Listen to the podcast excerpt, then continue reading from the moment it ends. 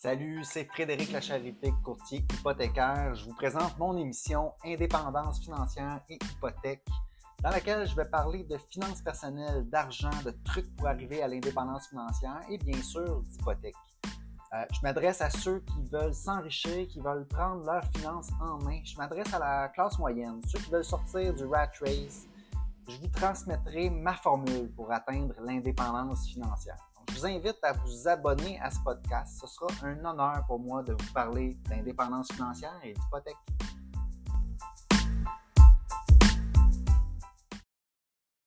Bonjour, vous écoutez Indépendance financière et hypothèque. Ici Frédéric Lacharité, courtier hypothécaire. Aujourd'hui, épisode numéro 19, je veux parler d'impôts et je veux parler aussi des comptes enregistrés REER, CELI, REEE, e, FER, CRI, CELIAP.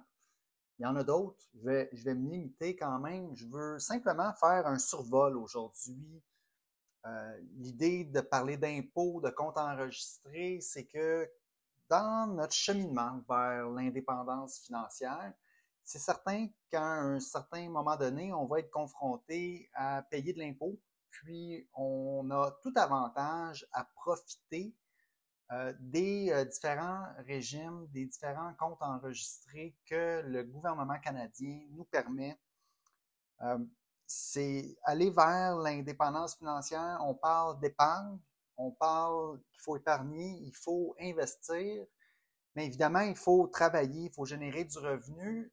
Cela fait en sorte qu'on n'a pas le choix, il faut payer de l'impôt. L'impôt, c'est important pour euh, c'est important de le payer, c'est important pour le pays, pour la, la, la, société. On doit euh, redonner, on a beaucoup de services que le gouvernement euh, nous, nous, nous procure, c'est la redistribution de la richesse aussi, en quelque sorte, puis s'assure, le gouvernement s'assure qu'on a une excellente qualité de vie, puis que tout le monde est bien, bon, est bien pris en charge. Évidemment, on peut avoir plusieurs débats politiques, mais donc, à la base, il faut, c'est une bonne chose de payer de l'impôt. Si on paye de l'impôt, ça veut dire qu'on participe bien à la société, ça veut dire qu'on génère du revenu et puis euh, on est en bonne voie. On n'a pas le choix si on veut aller vers l'indépendance financière de payer notre impôt, mais aussi on ne veut pas en payer nécessairement plus que ce qu'on a besoin de payer. Puis euh,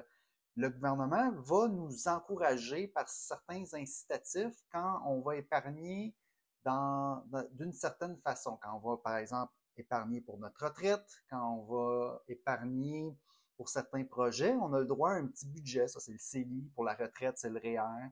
On a le droit d'épargner aussi, puis avoir euh, des, euh, des, subventions dans le cas du REEE e e pour épargner pour l'étude de ses enfants, pour euh, payer leurs études. Ensuite, le CELIAP. Le CELIAP, c'est la, nouveauté en 2023. Donc maintenant, on peut épargner pour l'achat de sa première propriété. Donc, je vais faire un survol. Je n'irai pas en détail dans chacun des euh, comptes enregistrés qu'on peut avoir, mais euh, c'est le sujet aujourd'hui que je veux aborder. Donc, évidemment, comment c'est calculé l'impôt au Canada? Bien, rapidement, là, plus qu'on fait, plus notre taux d'imposition va être élevé. Donc, si on fait un revenu minimal, euh, je sais pas moi, 20, 30 000 dollars par année, on ne paiera pas beaucoup d'impôts. Mais au fur et à mesure qu'on fait plus, donc si on fait 40, 50 000, 60 000, on va tomber dans des, tranches d'imposition un petit peu plus élevées. C'est un, système progressif.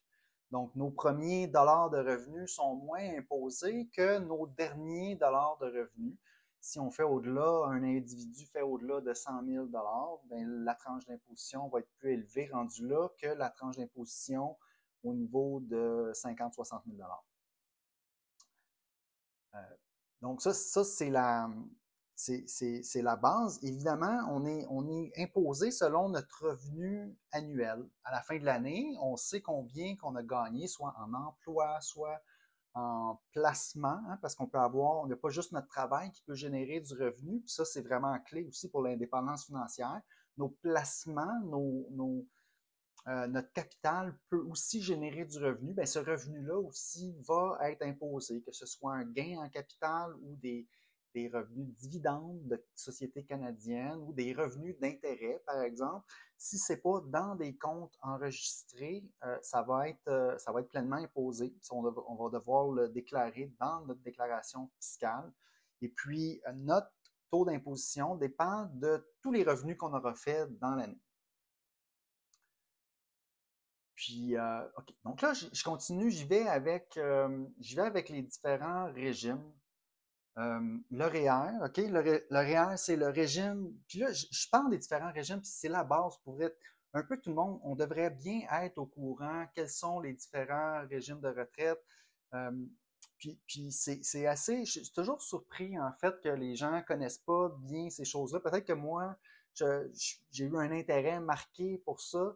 Euh, assez jeune, puis euh, ces, euh, ces, comptes-là sont assez importants, je pense, dans la vie de tous les Canadiens qui payent de l'impôt, qu'on devrait tous les connaître, mais c'est peut-être pas le cas, puis, c'est correct, puis je vais simplement faire un survol, c'est ça, de, si jamais, donc c'est ça, pour, donner des, descriptions sommaires de ces comptes de régime. Donc, je commence par le, le REER. Donc, le REER, dans le fond, c'est pour que le, gouvernement nous permet d'ouvrir un compte REER. On peut en avoir plusieurs là, dans plusieurs institutions financières. On a juste une limite de cotisation. Le, gouvernement nous permet d'ouvrir ce type de compte-là dans le but d'épargner pour notre retraite.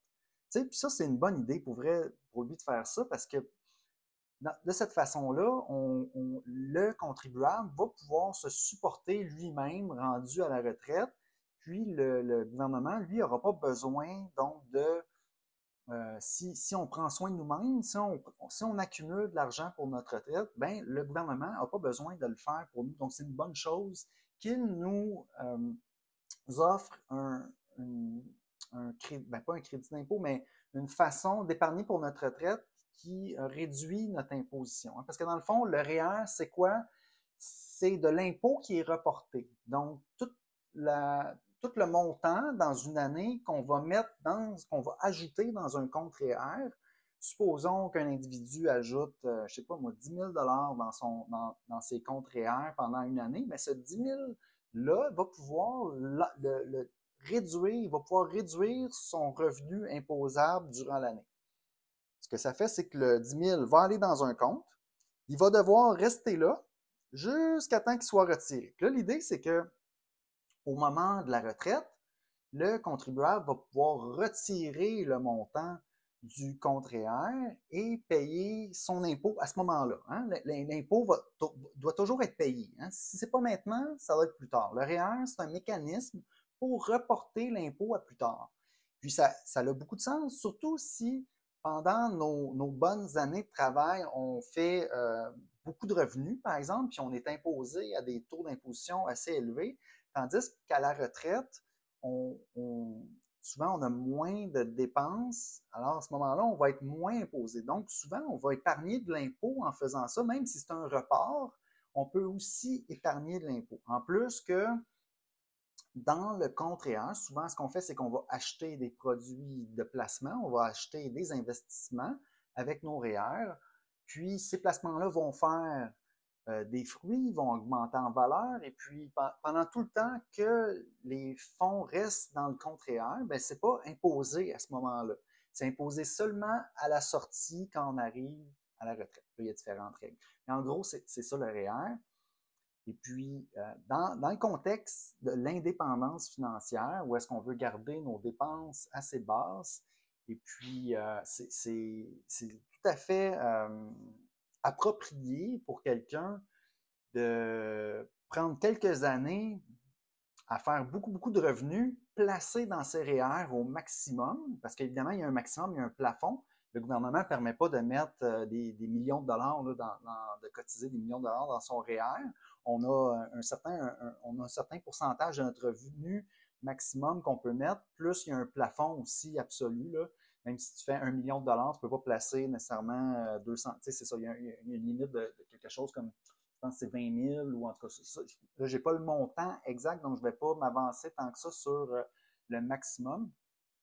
Mais euh, Donc, quelqu'un qui, justement, voudrait travailler, bûcher fort pendant 10 ans, faire des gros revenus, ben, il, a intérêt à maximiser ses cotisations réelles. Puis ensuite, s'il veut arrêter de travailler et puis réduire euh, ses, euh, ses, revenus, il peut étaler ça pendant une longue période avec des taux d'imposition beaucoup plus bas. Par exemple, quelqu'un pourrait faire pendant ses années de travail 150 000, 200 000, et puis pendant ses années de retraite, décider de se retirer, euh, je sais pas moi, 50 000 par année en revenus. À ce moment-là, le, le, 50 000 va avoir beaucoup moins euh, d'impôts à payer que le 50 000 euh, sur le 200 000 au complet. Donc, peut-être que c'est pas clair, mais euh, on va économiser de l'impôt en le reportant vers des années où est-ce qu'on va faire moins de revenus. Donc ça, c'est pour le REER. Euh, important de l'utiliser pour quelqu'un qui veut aller vers l'indépendance financière. Le, le CELI, OK, le CELI, c'est un compte qui est un peu plus récent que le REER. Là, je n'irai pas dans l'historique parce que je n'ai pas les années, j'ai pas. Mais en gros, le CELI, donc, il n'y a pas de déduction d'impôt. Donc, quand on contribue, contrairement à notre REER, quand on contribue à notre REER, on peut réduire notre revenu imposable. Mais quand on, on contribue à notre CELI, on ne peut pas déduire euh, de notre revenu le montant. Donc, c'est juste le bénéfice, c'est que euh, tout, tout, ce qu'on va, euh, notre, notre capital, notre argent qu'on place dans notre compte CELI, là, on va acheter des placements, on va peut-être des, des, fonds négociés en bourse, des obligations, tout ça va rapporter intérêt, va faire des gains en capital, va peut-être gagner des dividendes. Tout ça est libre d'impôt. Donc, c'est un endroit, c'est un, coffre où mettre des placements qui sera totalement libre d'impôt. Ça, évidemment, il y a une limite. Euh, la limite, elle a commencé dans les années 2000, 2010, euh, je ne me rappelle pas exactement l'année précise, mais on est rendu, chaque Canadien a au maximum, ceux qui avaient 18 ans lorsque ça a commencé, on est rendu à peu près à 80 000 maximum de cotisations qu'on peut mettre dans notre CELI. Donc, il y a une limite. Là, on ne peut pas euh, placer un million de dollars là-dedans comme ça, puis c'est, magiquement, il n'y a pas d'impôt sur euh, l'argent qui, euh, qui, est gagné avec ça. Donc, c'est, limité, mais c'est quand même pas, mal, pas mal le fun, ce compte-là. on peut faire des choses, surtout si, bon, on réussit à mettre choisir des investissements qui performent bien. Puis là, je vais y aller d'un exemple personnel. Euh, moi, euh, j'ai commencé, commencé à investir dans les FNB en 2013. J'en ai déjà parlé dans, en fait, même dans l'émission précédente. Euh, mais à un certain point, je, voulais investir dans des compagnies précises, des compagnies dans, la, dans, laquelle dans lesquelles je croyais que, que, que je, que je croyais qu'elle allait bien performer dans le futur. Une des, compagnies dans, dans laquelle j'ai investi, c'est Shopify. Puis j'ai quand même investi un bon montant. J'ai pris euh, plusieurs euh, dizaines de milliers de dollars de mon CELI euh, pour acheter des actions de Shopify en me disant, moi je pense que cette compagnie-là va bien performer dans les 10-20 prochaines années. Et puis, je vais, acheter ça, j'ai confiance. je prends un petit peu plus de risques. Je, je, je suis conscient de tout ça j'avais mes, placements indiciels aussi en plus. Fait que c'était pas une si grosse partie de mon portefeuille, mais euh, j'avais le goût de prendre un petit peu plus de risques. Puis je me disais, OK, ça va être du, du buy and hold. On va garder ça pour le long terme. Je pense que cette compagnie-là, j'appréciais beaucoup là, euh, euh, leur vision, puis à quel point il y avait de la croissance là, devant eux. Puis là, ben, ce qui est arrivé, c'est que euh, au lieu de prendre 10-20 ans pour, euh, pour vraiment faire de l'excellent rendement, cette compagnie-là a fait euh, la valeur a, fait x10 en l'espace de pratiquement deux ans. une croissance assez fulgurante qu'on ne voit pas souvent, évidemment, dans le marché. J'ai été un peu chanceux, je vais l'avouer, avec ça. puis, puis là, ce qui s'est passé, c'est que vu que c'était dans mon CELI, OK, euh, ben là, je me retrouvais avec une valeur, par exemple, dans mon CELI euh, de 300 000 Donc, même si le plafond de cotisation, lui, je l'avais respecté, j'avais à ce moment-là, en plus, le plafond, c'était comme 60 000 à peu près. J'avais pas mis plus que 60 000 J'avais pas. Mais comme les placements à l'intérieur avaient fructifié, euh, donc là, je me retrouvais avec une valeur comme ça beaucoup plus grande que la limite de cotisation. Puis là, la beauté avec ce compte-là, c'est que tu peux retirer. Euh, c'est pas comme le REER. Quand tu retires d'un REER, il hein, faut payer de l'impôt. Mais quand tu retires d'un CELI, tu ne payes pas d'impôt. Donc, ce que j'ai fait, moi, là, mes actions de Shopify, je voulais les garder longtemps, mais comme qui avaient pris autant de valeur en peu de temps, euh, j'ai décidé dans. C'était une trop grosse allocation à ce moment-là dans, tous mes actifs. J'ai décidé d'en vendre. Donc, j'ai vendu une tranche de, de 200 000 je l'ai retiré. Puis là, la beauté de ça, c'est que maintenant, euh, je peux. mon, plafond, euh, je peux remettre, si je veux, 200 000 dans mon CELI parce que dès qu'on retire de l'argent, l'argent qu'on, le montant qu'on retire, ça s'ajoute à notre plafond de cotisation. Donc, c'est un super beau programme pour vrai. Euh, si on est chanceux comme, moi, évidemment, je conseille, je conseille jamais à personne d'aller euh, investir autant dans des produits risqués. Ça, ça dépend vraiment de notre tolérance au risque. Et puis, recommande évidemment de consulter un professionnel pour prendre vos décisions, ne pas vous baser évidemment sur ce que je dis aujourd'hui. Mais je voulais simplement illustrer que potentiellement avec un CELI, si euh, vos placements ont une belle croissance, techniquement, il n'y a rien qui empêche de faire augmenter la valeur à 1 million de dollars. Puis là, tout d'un coup, on se retrouve avec, euh, ben c'est ça, ce montant-là, 1 million de dollars, mettons, euh, qui, qui, qui peut faire des gains libres d'impôts. Ça, c'est une grosse, une grosse force, un beau cadeau du gouvernement de nous permettre de faire ça, le compte CELI. Donc, voilà, c'est important de comprendre un peu euh, comment ça marche. Troisième type de compte euh, dont je veux parler, c'est le REEE, e e, le régime enregistré d'épargne études. Normalement, ça, ce sont euh, les parents qui vont ouvrir ce type de compte-là pour leurs enfants. Et puis, la façon que ça fonctionne, le parent cotise dans le compte REEE. E. À ce moment-là, il n'y a pas de déduction d'impôt comme le REER. C'est comme le CELI, en fait. On, met dans le REEE, e et il n'y a pas de. On on peut pas le déduire de notre revenu imposable pendant l'année qu'on le fait. Par contre, chose qui va arriver, le gouvernement va nous encourager parce que lui, si on, nous, on met par exemple 500 dollars, le gouvernement va aller mettre, lui, 100 dollars de plus dans notre compte. Euh, on va ouvrir le compte, on va mettre 500, il y a un 100 dollars de plus, donc 20% de notre cotisation jusqu'à hauteur de 2500 euh, par année par enfant.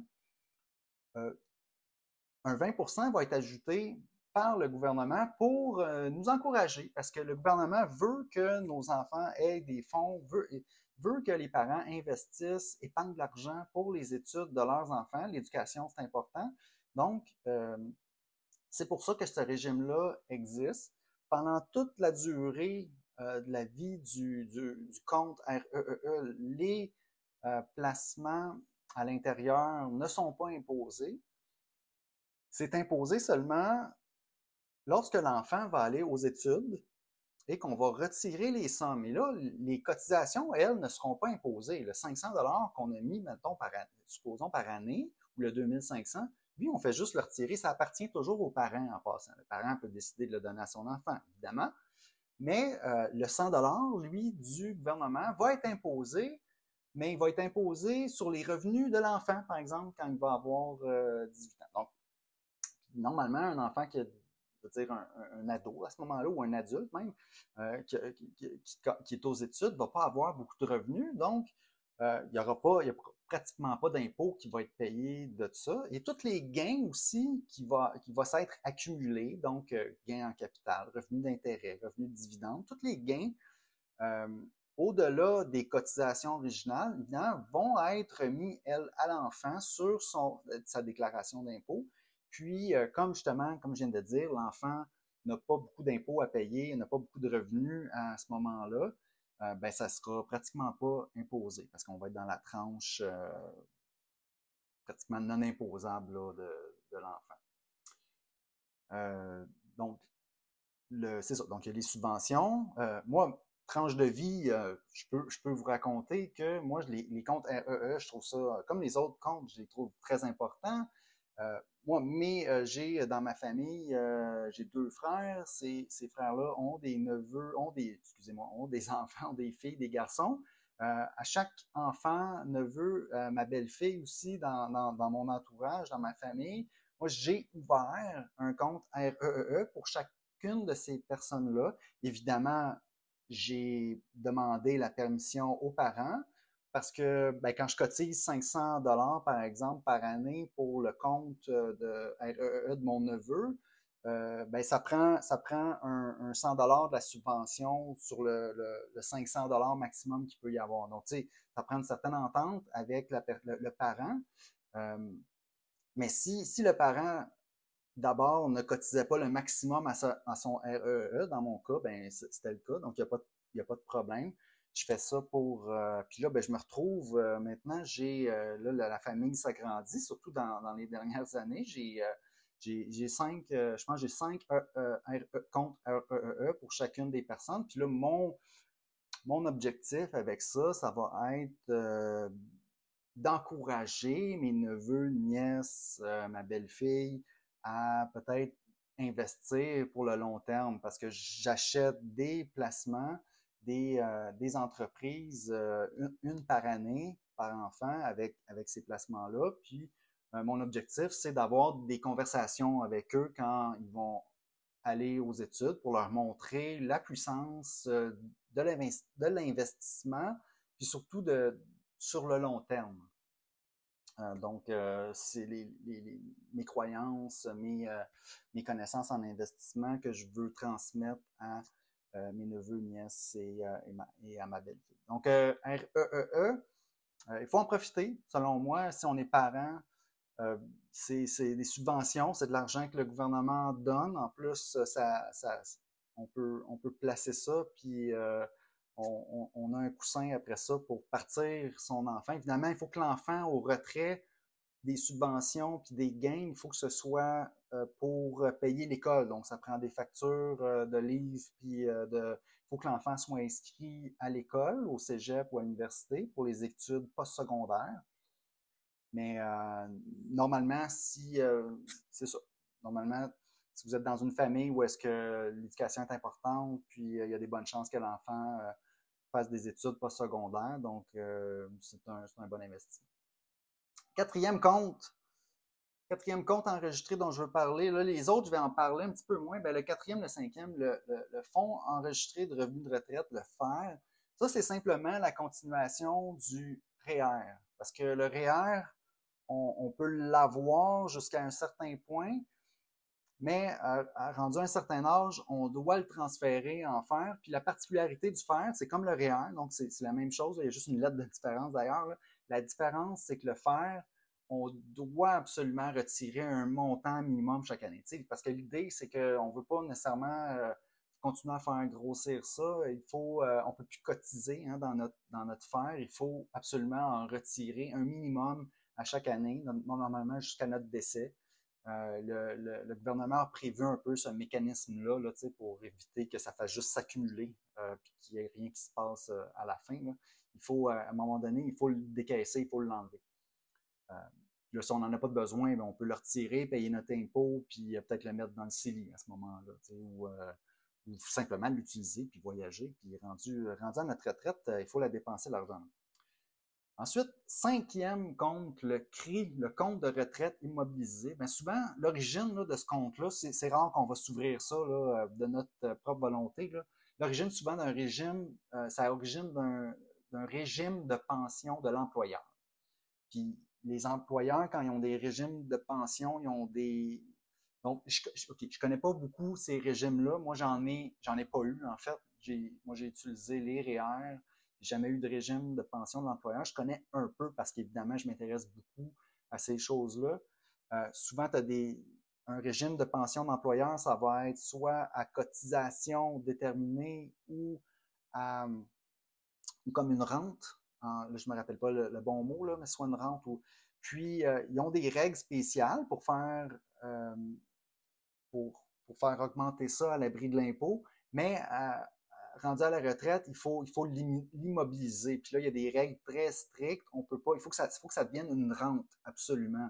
Euh, ça peut pas être un montant, par exemple, qui est comme un fer. Si on voulait, on pourrait tout, tout le retirer d'une shot. Euh, là, on paierait l'impôt à ce moment-là, l'année qu'on le retire tout, mais c'est possible de le faire. Tandis que le, le CRI, le compte de retraite immobilisé, on peut, peut même pas le, retirer d'une shot, payer l'impôt. Euh, il faut absolument que ce soit une rente. Il faut que ce soit un montant annuel qui est, qui est retiré. ça, c'était pour le CRI. Ensuite, le, le CELIAP. Donc là, j'ai gardé le meilleur pour la fin. Le CELIAP, c'est le nouveau compte 2023, compte d'épargne libre d'impôt pour euh, l'achat de la première propriété. OK? Lui, on va, on peut cotiser, on peut cotiser chacun jusqu'à 8000 dollars par année à partir de 2023. Euh, on peut cotiser jusqu'à un maximum 40 000 dollars. C'est comme le CELI, les cotisations ne sont pas. Non, en fait, excusez-moi. Contrairement au CELI, les cotisations sont déductibles. Donc, on peut, on peut réduire nos impôts en faisant des cotisations au CELIAP. Donc, ça, c'est fantastique. Donc, le CELIAP, dans le fond, c'est le meilleur des deux mondes entre le REER puis le CELI. OK? Parce qu'on peut réduire notre impôt. Puis, si l'argent est utilisé pour l'achat de notre première propriété, on n'a pas besoin de le rembourser. On n'a pas besoin de le remettre dans notre. Puis, on n'a pas besoin de payer l'impôt non plus euh, là-dessus. Si c'est vraiment un incitatif, un cadeau que le gouvernement nous fait pour l'achat de notre première propriété. Le gouvernement veut qu'on achète euh, de l'immobilier. Alors, il a mis ça en place pour nous aider. Euh, on, c'est exemple, si on est un couple, on achète sa première maison en 2023, ben, on peut mettre 8 000, 8 000, ça fait 16 000 Et puis l'année euh, suivante, quand on va faire nos impôts pour, euh, par exemple, en 2024, quand on va faire nos impôts pour 2023, on va pouvoir retirer, chaque individu du couple va pouvoir enlever 8 000 de ses... bon, évidemment, il y a une case là, dans le formulaire, tu ne vas pas juste l'enlever, mais tu vas en, bout de ligne, ton revenu imposable va diminuer de 8 000 Tu vas recevoir un retour d'impôt grâce à ça. Et puis, ça, c'est de l'argent dans tes poches. Euh, gratuite, il faut absolument profiter. Puis là, il y a plein de monde aujourd'hui en 2023 qui achètent des propriétés qui sont pas trop au courant de ça. Puis ça, ça me fait un petit peu euh, capoter pour vrai de, voir ça, qu'il y a des gens qui achètent leur première propriété puis qui savent pas trop, ah, si tu même ouvert, on peut-tu le faire, le CIAP? Oui, oui, on peut le faire, faites-le parce que c'est euh, des milliers de dollars finalement dans vos poches que vous allez retirer l'année prochaine en, en retour d'impôt. Donc, il faut absolument utiliser ça. Puis il y, a plein de façons, là, même si finalement on n'achète pas sa première propriété, on peut récupérer, on peut pousser ça vers un REER. Euh, on peut, on peut, si on veut, même si on n'achète pas de première propriété, on peut le retirer après ça de notre CELIAP. C'est juste que là, on va, on va payer, on va se retrouver à payer l'impôt.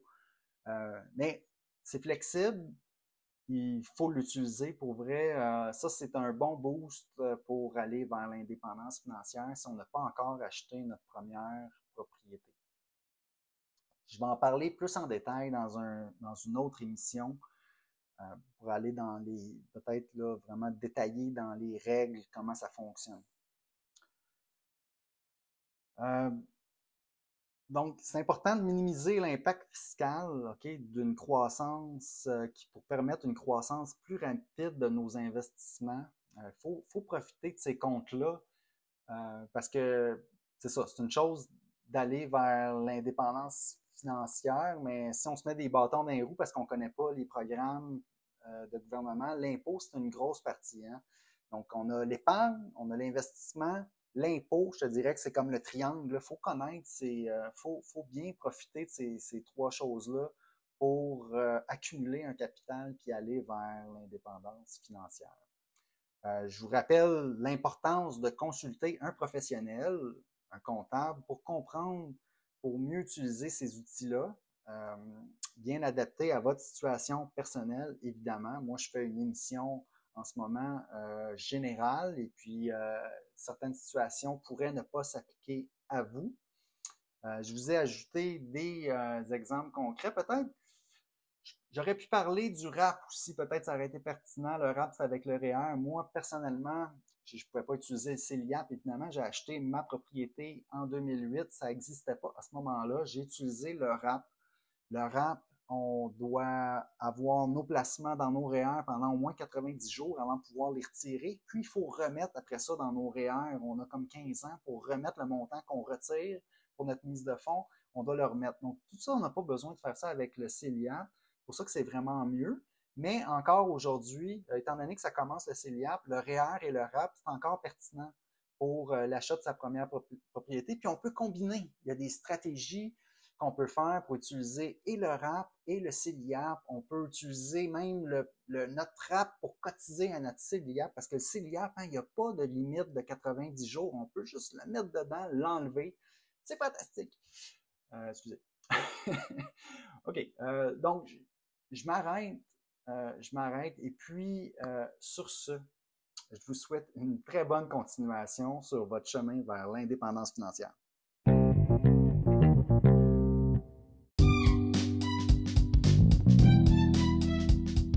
Alors, si vous avez apprécié l'émission, je vous invite à vous abonner. J'ai aussi une page Facebook à laquelle vous pouvez vous abonner. Ça s'appelle Frédéric Lacherté, courtier hypothécaire. Vous verrez passer mes publications hypothécaires quotidiennement. Si vous avez des questions ensuite d'hypothèque pour moi, achat, renouvellement, refinancement, n'hésitez pas à communiquer avec moi en prenant rendez-vous. Euh, l'adresse parleravecfred.com, c'est un site, ça va vous mener directement sur mon calendrier. Vous pouvez choisir la date, l'heure, choisir le moment qui vous convient pour prendre rendez-vous. Ensuite, euh, par courriel à hypothèque au pluriel, donc hypothèque avec un S à commercial frédériclacharité.com téléphone 514-243-8994. Toutes ces infos-là sont disponibles dans les notes de l'émission. Puis ça me fera plaisir de parler d'indépendance financière et d'hypothèque avec vous.